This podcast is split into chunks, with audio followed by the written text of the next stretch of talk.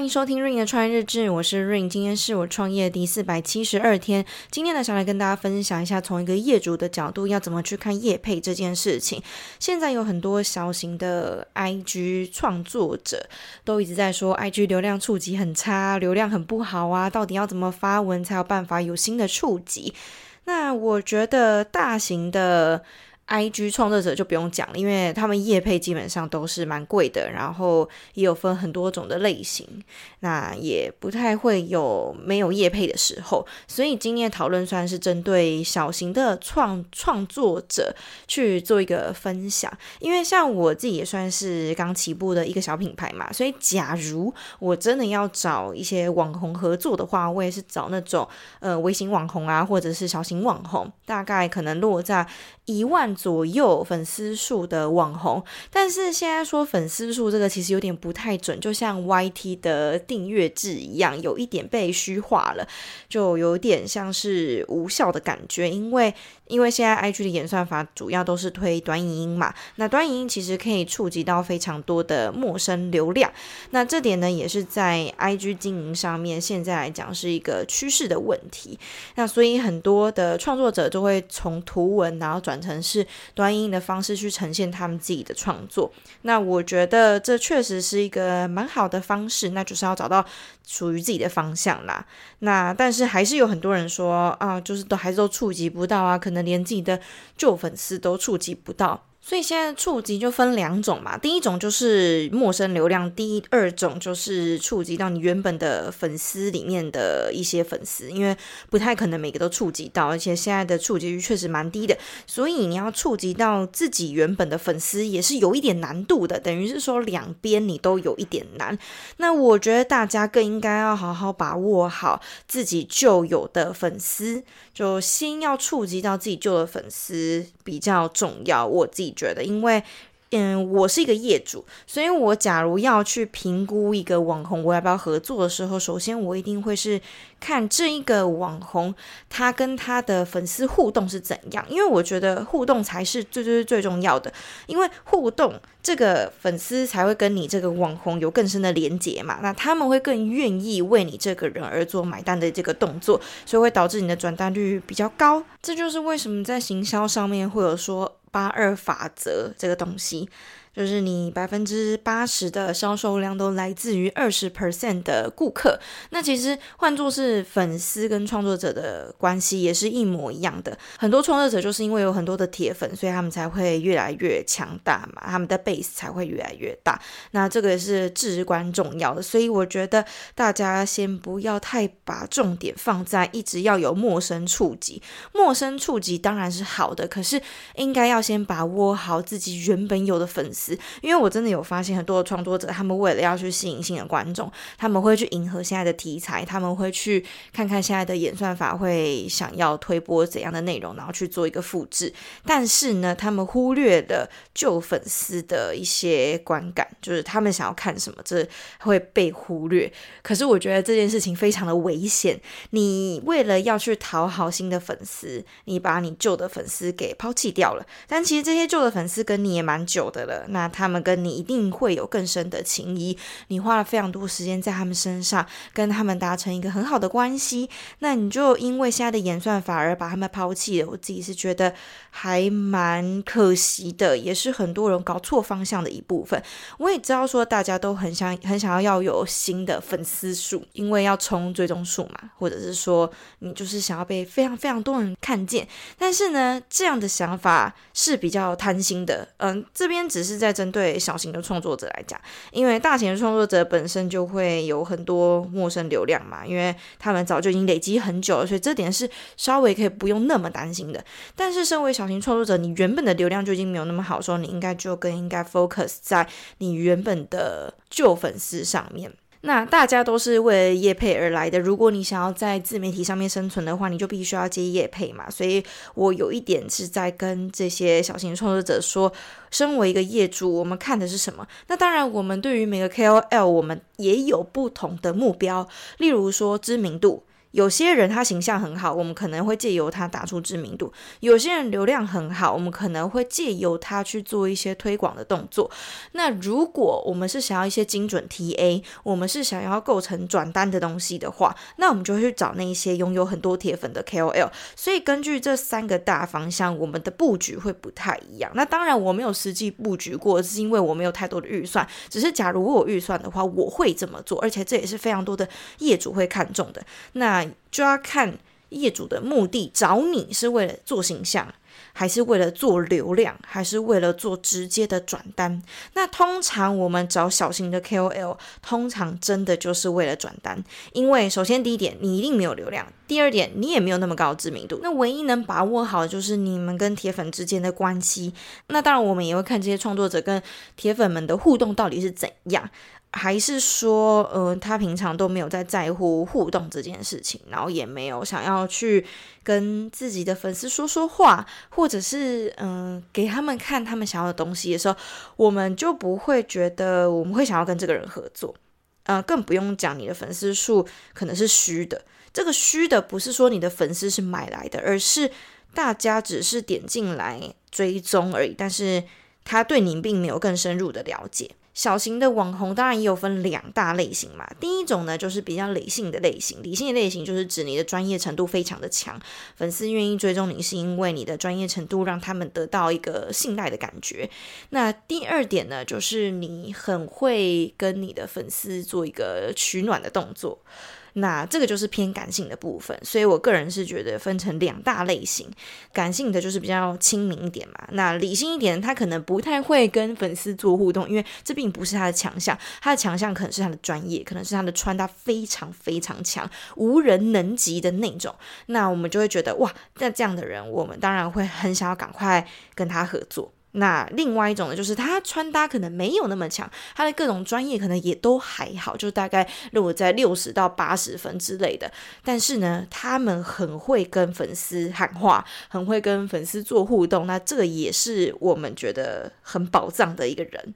那这两大方向大家可以去做参考。你要嘛就是把互动做到最好，你要嘛就是把你的专业做到最好。因为在这个这么饱和的自媒体上面，如果你没有把一件事情做到极。一致的话，你很难被看见，更不用讲你业配什么东西的，因为你粉丝数就没有这么多。那你要拿什么东西去跟你的业主说，我有把握可以把你的转单率提高，对吧？你要跟你的业主交代呀，你要怎么样让他们信任，这点非常非常的重要。所以，比起一直去做陌生触及，你倒不如想想看，现在你的原本就有的那些粉丝，他们到底想看什么东西？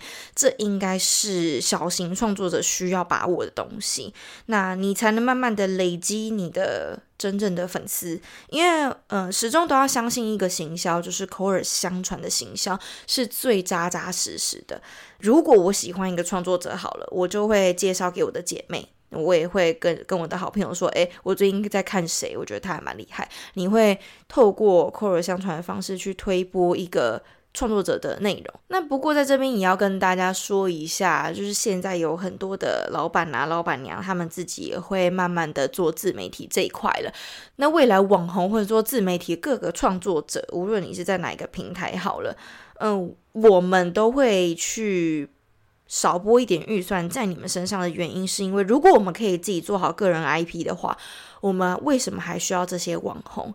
大家应该有慢慢发现，现在有一个趋势是，真正自己在做品牌的老板娘或老板，他们正在做一些自己的个人 IP，那他们跟粉丝的互动一定是最紧密的，因为商品在他们手上，所以如果他们又出来背书的话，一定是对这个整个产品做一个加成的动作。比起网红，一定是更有公信力嘛，一定是更有这个可信度。因为网红可能接完这一单之后，他可以拍拍屁股走人，他不需要为这整件事情做一个背书。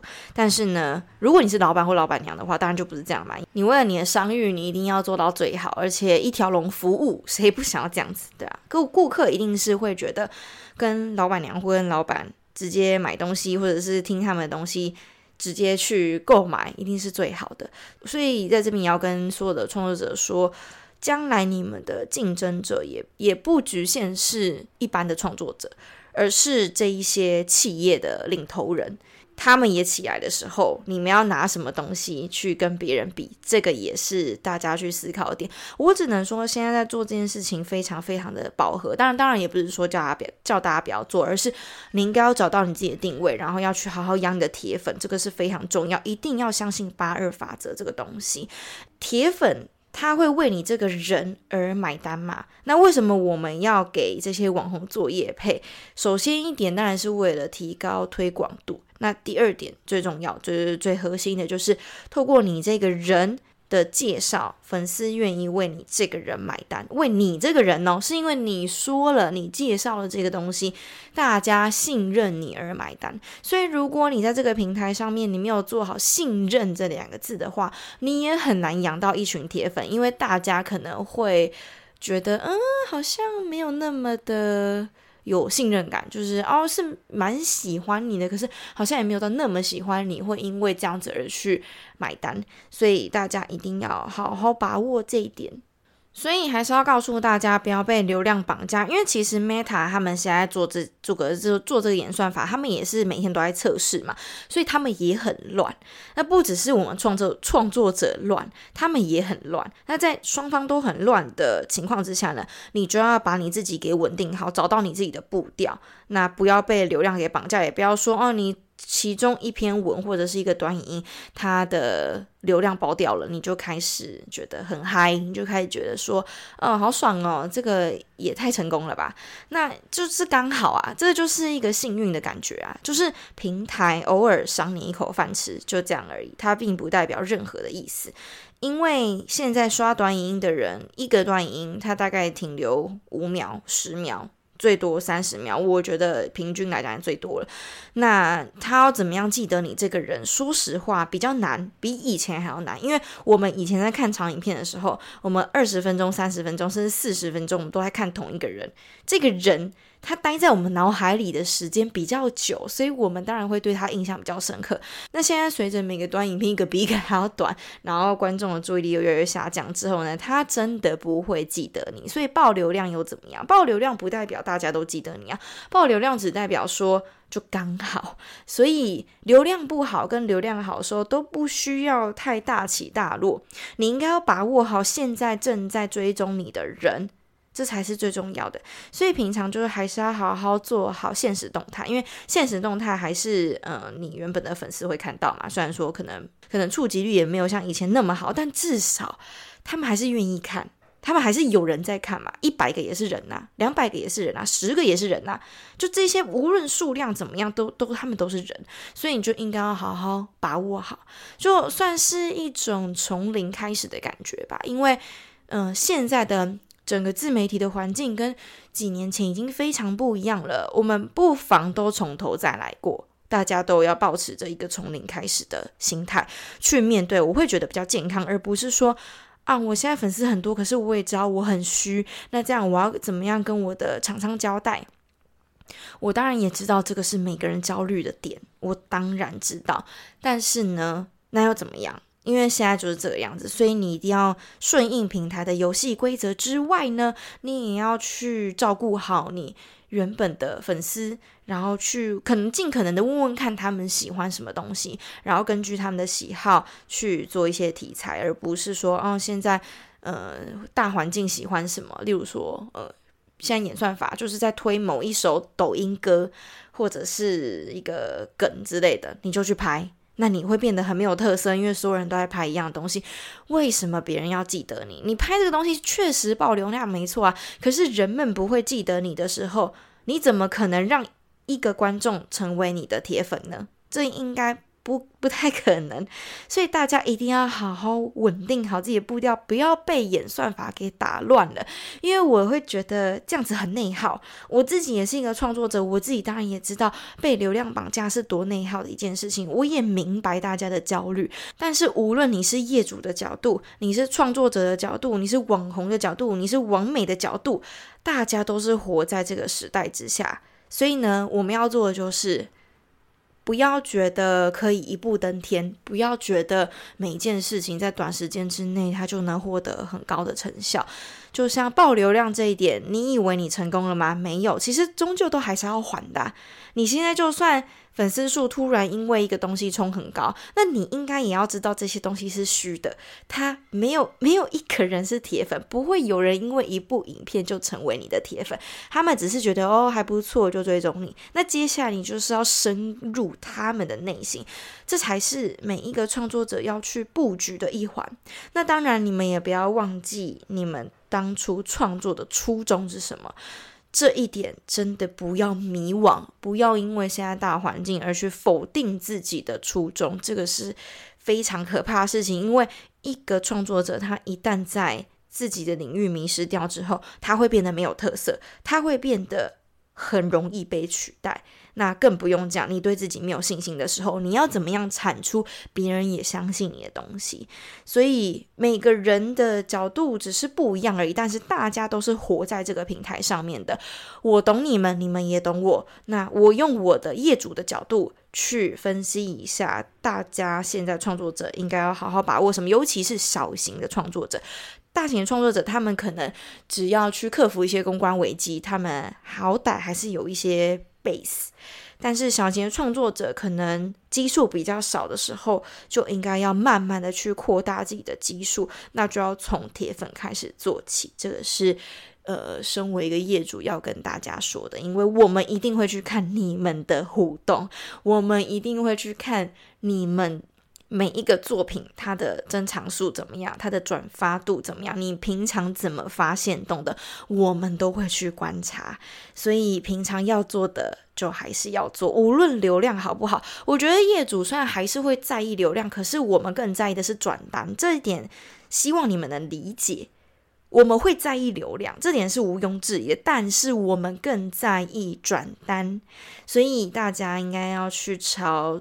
如何让你的粉丝转单这点去思考？那当然也不是说，呃，都要很业配还是怎样。我的意思是说，大家都是活在这个平台上面的，我们只是用不同的方式去活着而已。那你应该要去想好，要怎么透过这个平台养活你自己，同时做你热爱的事情，两者都能兼顾，这才是梦想吧。好啦，那今天的分享就到这边啦，下集见，拜拜。